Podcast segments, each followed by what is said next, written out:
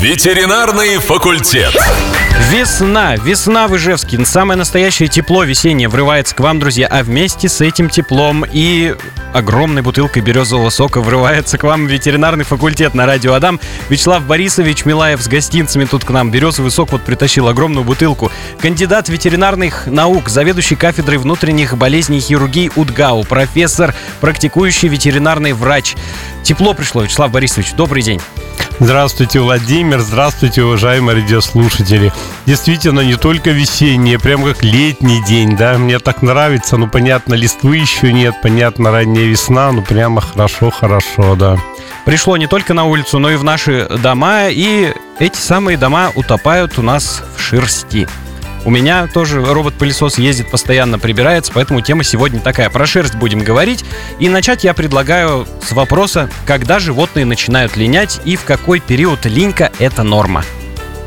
Ну, линька норма для наших животных это всегда весна и осень. Это э, как бы традиционно. Весной они сбрасывают внутреннюю шерсть, то есть подпушек так называемый, под шерсть тогда.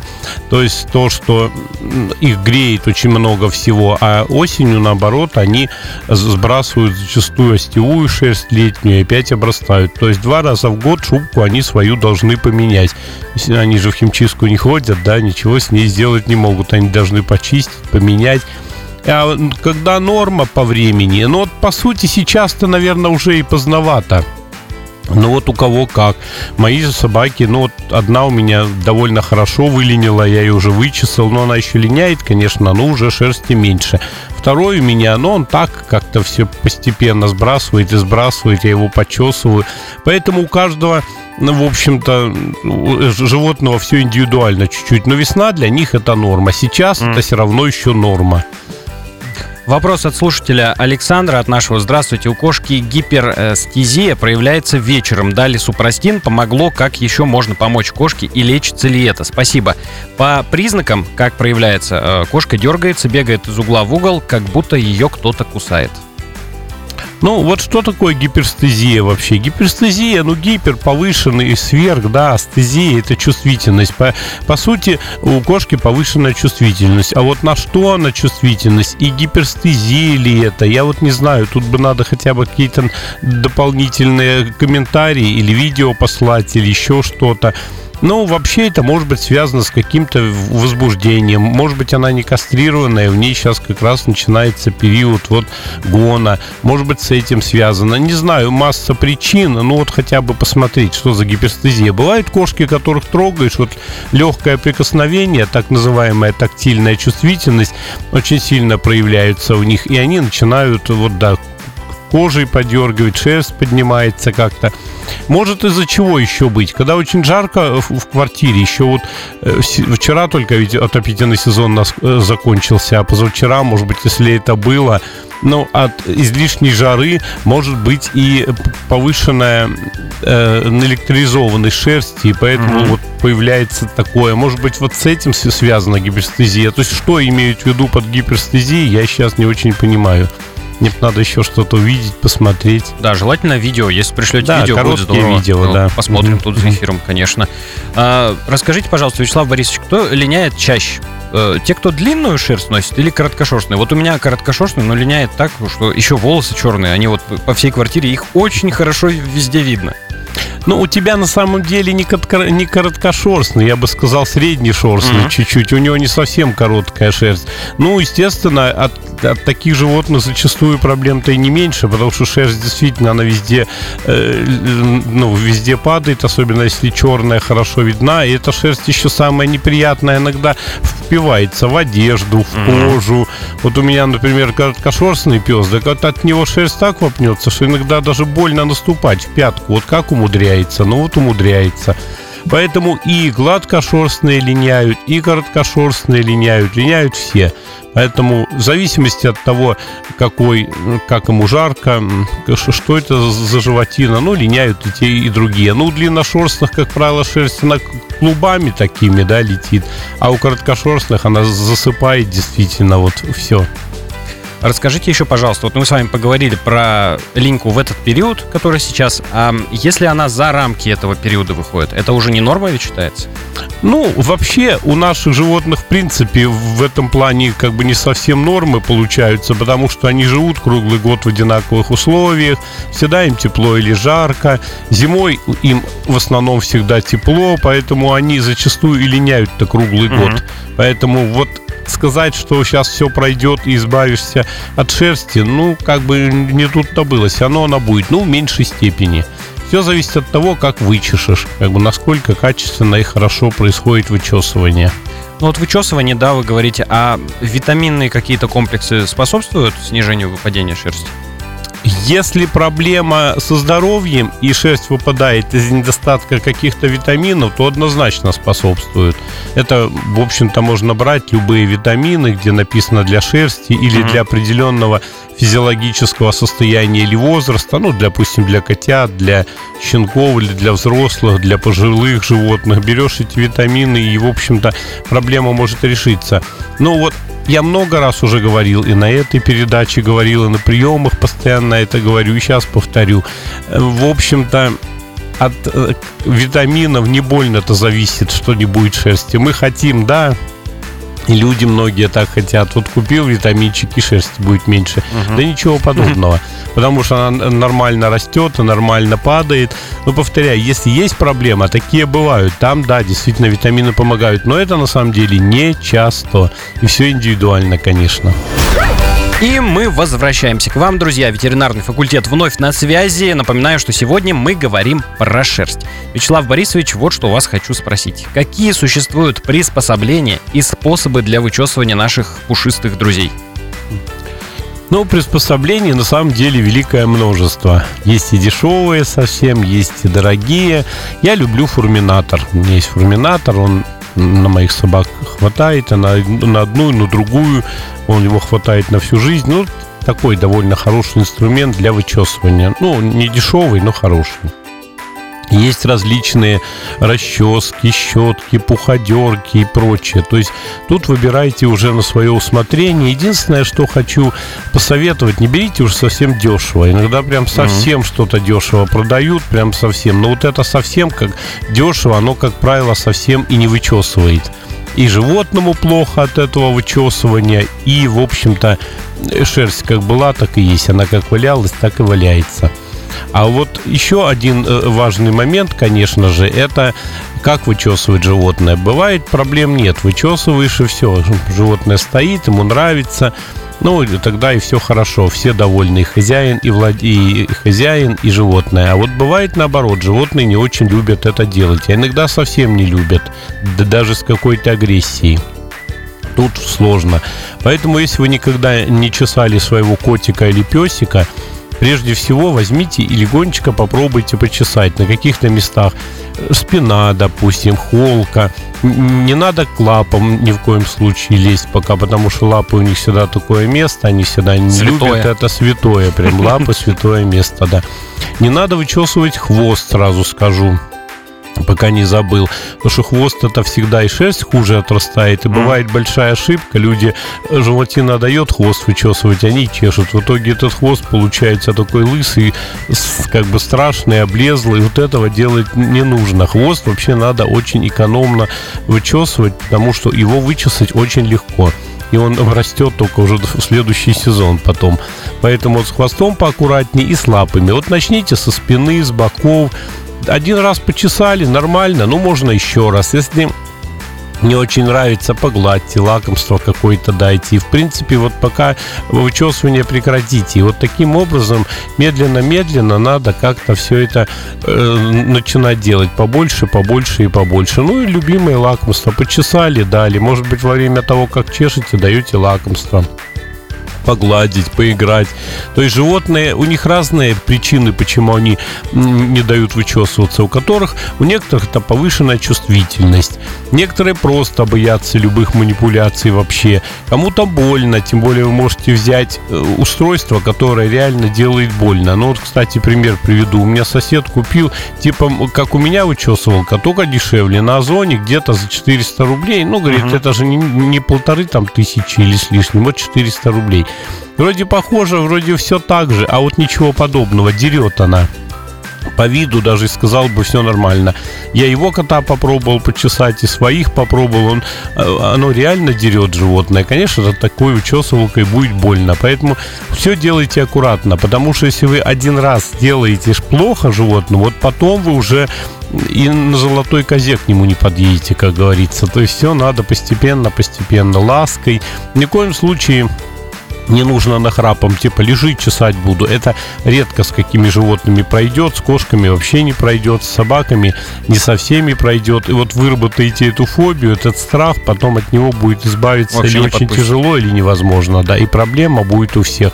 Поэтому вот взяли, э, почесали, ну представьте э, себя даже, вот возьмет какой-нибудь парикмахер, возьмет расческу, да, и грубо почешет, да вам mm-hmm. больно будет, да, и ходя в парикмахерскую, вы еще долго будете вспоминать, как может получиться случится, что вот э, вычесывают так, да? Ну, даже... И в, эту, в эту парикмахерскую вы, скорее всего, ну, не пойдете. может быть, и не пойдете, да. Ну, во всяком случае, ну, пример вот такой. Мало ли вот какая-то ситуация, не ту расческу парикмахер возьмет, поэтому с ними еще сложнее. У них шерсть очень густая, ее много их чесать намного тяжелее, чем нас, и им зачастую, ими зачастую все это воспринимается намного хуже. Поэтому, ну вот, как бы такие рекомендации. Берите все, что угодно. Не могу сейчас по радио сказать, что конкретнее. Ну вот я одно из устройств назвал, я считаю, это идеальная вещь. А так, Дальше смотрите сами. Но вот все делается лаской, любовью и постепенностью. Вот это очень важный момент. Музыкальный редактор э, радиостанции Адам Артем Быков, наш любимый, мне недавно ну, да. порекомендовал такую штуку, говорит колтунорез. Возьми, попробуй. Хорошую. Вы что-то знаете про это устройство? Колтунорез, конечно, да. знаю. Он и в клинике у нас есть, мы иногда пользуемся им, этим колтунорезом. Но, во-первых, не для всех животных это нужно. Мало у кого колтуны возникают, но это в основном длинношерстные, mm-hmm. кошки там. Ну и с этим колтунорезом иногда довольно сложно все. Иногда получается, да. Я говорю, у меня есть в клинике даже, он лежит. Иногда люди приходят, и мы пользуемся а он им. как вот работает? Помогаем. Да там, знаете, ситуация, там как бы несколько ножей расположенных рядом друг с другом. Ну вот знаете, как грабли. Mm. Он за, зачерп, как бы более частые. Да? И да, он зачерпывает. Эти ножи, они остренькие. То есть он э, смысл в том, что он пытается все это как бы ну, колтун э, разделить и прорезать. Угу. Ну, не знаю, не всегда это получается. Но насчет колтунов сразу скажу, иногда люди вырезают колтуны ножницами. Ну, потому что они уже так скатались, никакой колтунорез там не поможет, делают ножницами. И часто приходят с этими животными с порезанной кожей. Иногда порезы очень значительные. То есть у людей бывает ошибка, что они колтун-то натянули и начинают ножницами под основание отрезать. Ни в коем случае колтун нельзя натягивать, потому что с большей вероятностью вы не шерсть порежете, а именно кожу. Просто зацепите и отрежете, может быть, как бы лоскут э, с, с пол детской ладошки. И, и, и такие я видел. И даже сами не заметите. Поэтому кожу, колтун не тянем, не натягиваем, аккуратненько ножничками. Вообще колтуны надо разбирать. Вот мой принцип. Сидишь животина, если уже такое случилось, но если совсем она неконтактная кошка, допустим, это сложно. А так, садишься рядом, этот колтун потихоньку разбираешь, разбираешь, только не тянешь. Не надо тянуть, не делать больно, потому что там очень больно все это. А просто разобрать, разобрать его, а потом он уже постепенно и вытаскивается. То есть с колтунами вот такая штука. Но колтуны надо убирать, потому что под ними может кожа воспаляться. В принципе, проблемы могут быть. Колтун это уже плохая шерсть, и они давят на кожу, создают пролежни, там все что угодно может быть. Раз мы завели уже разговор ну, да. о колтунах, да. Ветеринарный факультет. Говорим сегодня про шерсть, Вячеслав Борисович. Ну и надо спросить про заболевания, которые связаны с выпадением шерсти. Почему шерсть выпадает, э, из-за из каких заболеваний это происходит? Ой, заболевание это вообще, конечно, отдельная песня. Но учитывая то, что и, и курс я читаю по болезням кожи и прочее в академии, тут, конечно, очень много всего. Вот, э, в принципе, выпадать шерсть может из-за любого заболевания, которое там э, имеется у животного. Вот прямо говорю из-за любого, подчеркиваю, mm-hmm. как и у нас и у людей, да, бывают люди теряют волосы из-за чего они теряют, иногда и к трихологам уходят, и к каким только специалистам не ходят, и ничего, в принципе, не могут найти, да, женщина или мужчина причесался, полная там расческа волос, а почему это происходит, сказать не могут. Так и у наших питомцев, к сожалению, эта тема такая. Иногда это решается очень просто, а иногда решается очень сложно. Ну, давайте как-то попытаюсь систематизировать по порядку. Да, конечно, я говорю, это прям часами можно рассказывать. Но, во-первых, это какие-то э, болезни обмена веществ.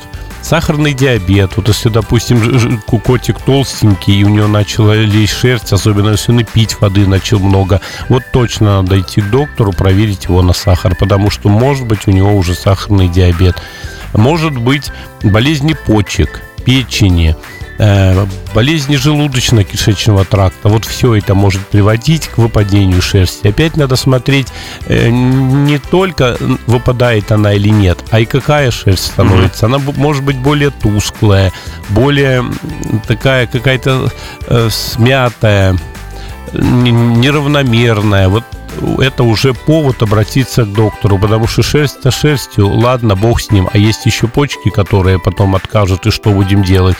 Поэтому я часто говорю людям, потерявший там голову в волосах не плачет. Поэтому что шерсть выпадает, ладно, а ведь можно и, и животное потерять. Поэтому если шерсть гладкая и прочее, началась э, резко, резкая линька, ну это может быть и все по делу, надо посмотреть.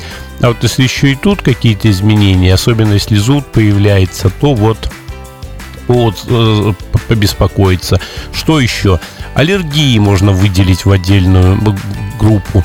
То есть, когда возникает какая-то аллергия, и, в принципе, на блох аллергия очень часто. Блохи начинают кусать, появляется аллергия, животное себя вычесывает, появляется куча шерсти. То есть, или она сама выпадает шерсть, потому что она становится более слабой, или животное ее просто вычесывает. Так называемое самоповреждение, самотравма – с этим тоже, конечно, тоже надо обращаться, потому что бог с ней шерстью дойдет до серьезных экзем, до серьезных дерматитов, и потом замучаетесь лечить это животное. Лучше это вовремя прийти и посмотреть.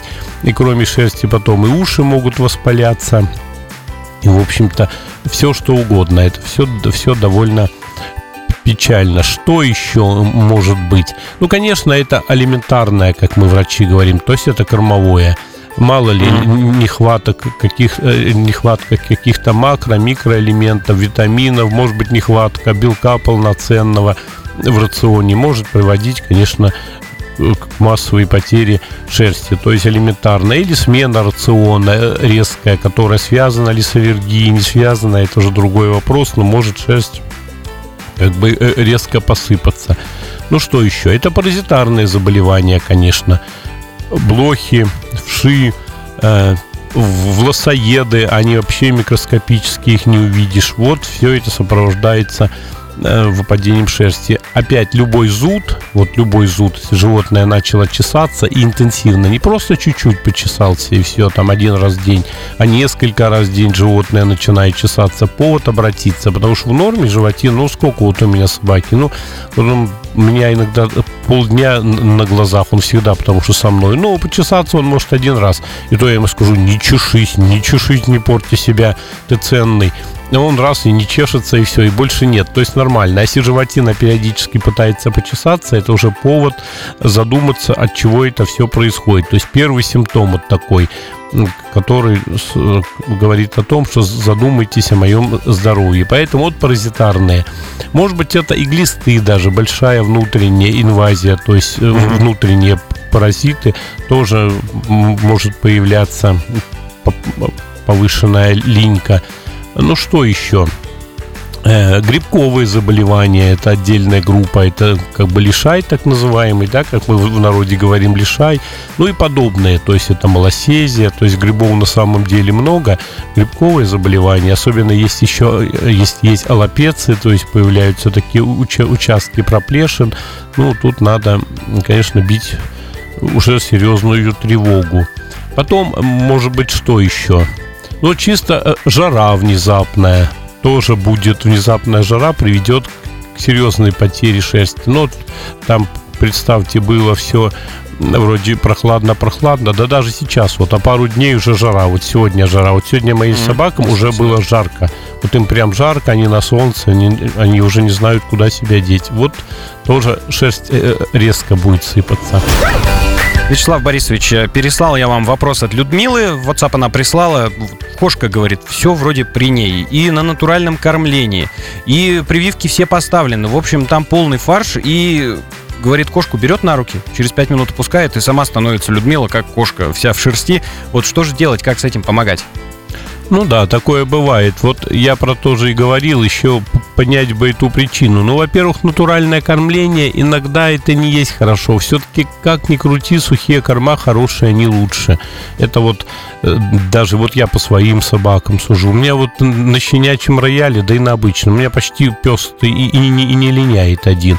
Поэтому, может быть, какие-то все-таки витамины для шерсти попробовать. Или сбалансировать рацион, посмотреть, как, что такое натуральное кормление. Вот если одно мясо, допустим, а некоторые считают, что мясо это хорошо, а это и будет плохо как раз-таки. То есть обязательно нужны каши, обязательно нужна клетчатка. Иначе микрофлоре в кишечнике этой кошечки просто э, нечем питаться. И соответствующим образом будет плохая шерсть. Ну вот на это внимание обратить. Может быть, просто надо вычесать. Но, скорее всего, когда вот такая она очень сильно лезет, прям очень сильно и всегда, вычесывание приведет к тому, что кошка почти лысая будет. Тут вот, М.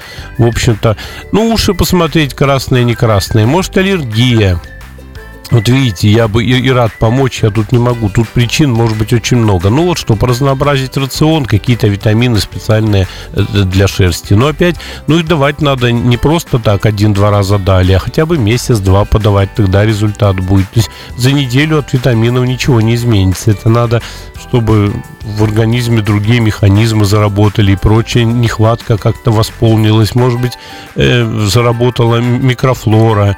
Ну вот посмотреть по калу, как у нее. Может быть, тут еще какая-то проблема есть. Тоже может быть Может, анализы периодические. Ну, по идее, животное надо показывать. Вот в этом Клиник. случае, наверное, я говорю, я не смогу прямо вот так как бы взять и рассказать. Тут животину надо посмотреть. Иногда не просто. Возраст не совсем понятен, да, по этому в- вопросу. Вот сколько возраст у нее. Если у нее возраст после 8 лет, тут почки надо смотреть. Потому что зачастую первый признак вот такого, это почки, как мы говорим, отлетают. Поэтому вот. Вот Людмила отвечает, слушает нас, э, говорит, каши обязательно, витамины и мясо, уши проверяли, сказали, очень хорошие, чистые, лет кошке 5. Ну вот, видишь, и 5 лет. Кастрирована, да.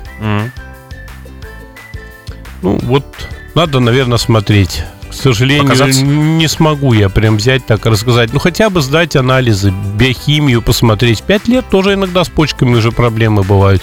Мы иногда в три года находим уже проблемы. Это не мочекаменная болезнь, много раз повторял, а болезнь почек это совсем надо другие вещи. И тут надо только УЗИ почек, анализы, потому что может быть уже 5 лет. Бывает еще, знаете, и там, э, значит, кистозная болезнь почек есть такое. Может быть, у нее это врожденное. Видите, сколько нюансов. Вопрос еще прилетел, Вячеслав Борисович, от Юрия. Тоже про кошку. Говорит, вопрос немного не по теме, но все же. Да, пожалуйста, ради бога, можно и не по теме. Кошке 13 лет, кошка дворовая, аппетит очень хороший, живот круглый, а сама худая. Но уже с месяца, заметили, ведет себя вяло, может э, сидеть на одном месте минут по 20 и смотреть в одну точку. За собой перестала ухаживать, умываться, стареет, может быть. Спасибо. Нет, болеет кошечка однозначно. Э, как бы 13 лет, ну, конечно, это возраст, но это не старение, понимаете? Нет такого диагноза старость. Есть все равно какие-то проблемы. Вот если кошка худеет, а живот круглый и большой, ну, обязательно ее надо смотреть. Там может быть или водянка внутри, и это на самом деле не жир у нее, а вода. А может быть это болезни печени отсюда, может быть онкология, все что угодно. Но вот если худеет, и вот такая она, но это явно какая-то серьезная проблема. И когда большой живот, не должно быть такого. Если животное худеет, то и живот становится под жаром, он к позвоночнику, как говорят, как бы подтягивается Мгм. или прирастает, говорят, да? Нет, это какая-то серьезная проблема. Прием врача, УЗИ, как минимум. Спасибо. Возвращаемся к нашей сегодняшней теме. Много раз уже говорили про вычесывание. Тем не менее, вопросик еще у нас остался по этой теме. Э, про вычесывание. Где все-таки лучше вычесывать? В домашних условиях дома или на улицу выводить питомца? Ну, смотрите, кошек, конечно, дома, да, это практически стопроцентный вариант, да. А собак, ну, по-разному можно. Можно дома, можно и, и на улице. Ну, и как, когда мы дома вычесываем, но опять надо место такое, чтобы потом хорошо убрать. Ну, это понятно всем, mm-hmm. да. А на улице, ну, тоже надо не просто вычесать и побросать шерсть, а взять какой-то пакетик, сложить все это, потому что эта шерсть потом она будет везде лететь, по деревьям, по дороге, если много шерсти. Ну, это не очень приятно. Ну и потом надо иметь в виду, что шерсть это вообще-то собачье очень хорошее такое скажем, материал для пряжи, для получения каких-то рукавичек и прочее. Может, кому-нибудь отдать какой-нибудь соседке, бабушке. Меня многие забирают шерсть, там э, пол ведра этой шерсти получается с первого чесывания, забирают и что-то делают с нее. Поэтому на улице вполне хорошая тема. С собой взяли в, э, в расческу или что у вас там, погуляли. Только сначала надо погулять не сразу вычесывать. Животное побегать должно энергию сбросить, а потом уже вычесывать. Неправильно почесать, потом погулять. Оно состоять не будет. Вычесали в пакет, уж куда выбросили этот пакет или домой понесли. Ну, вот так. На улице вполне можно, почему бы нет. Вот тут Людмила снова спрашивает, вычесывать по сырой шерсти или по сухой? Нет, по сухой, конечно по сырой шерсти это ну, как бы плохой вариант. И, и шерсть везде будет, она будет на руках у вас, на расческе, и, в общем, хорошего нет. Э, Людмиле, конечно, можно что еще посоветовать? Как вариант кошку постричь. В принципе, это неплохая тема. Очень многие вот весной приходят к нам в клинику, и мы все это стрижем. Она такая получается плюшевая, а потом она очень быстро отрастает, ровненько. Хорошая машинка, это хорошо получается. Может быть, вот это вариант как раз для Людмилы. Ну, вот надо понять, почему. Но, повторяю, иногда понять и невозможно бывает. Все вроде хорошо, а вот почему-то шерсть падает. Ну, попробуйте выстричь. Может быть, на самом деле и прекратится это все. Вячеслав Борисович, есть множество разнообразных средств для ухода за шерстью. Это шампуни, гели всевозможные, даже пасты есть. И я вот хотел спросить, это все э, обязательно по рекомендации специалиста назначается? Или человек может пойти в любой зоомагазин, в любую клинику, там магазин при клинике есть, э, и купить это самостоятельно?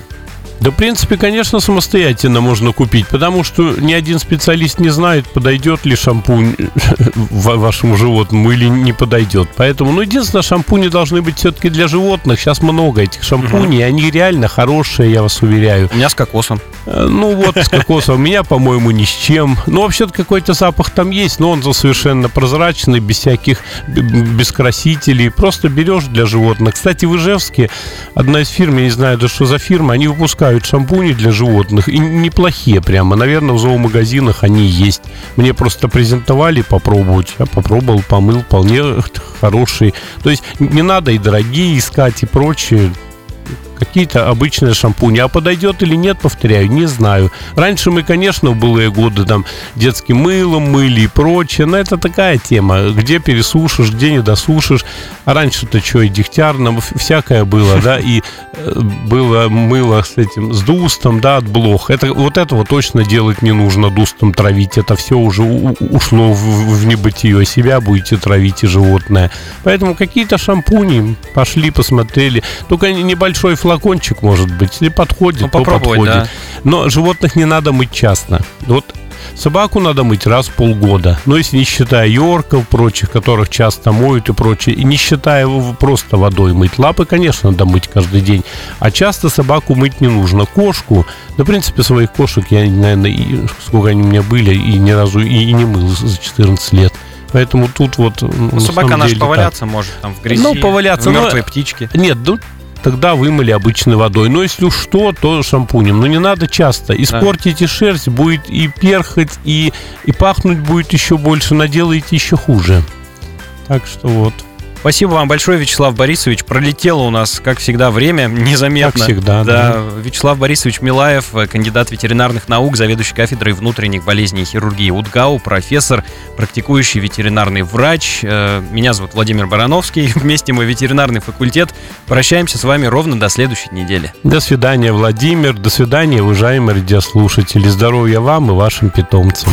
Ветеринарный факультет.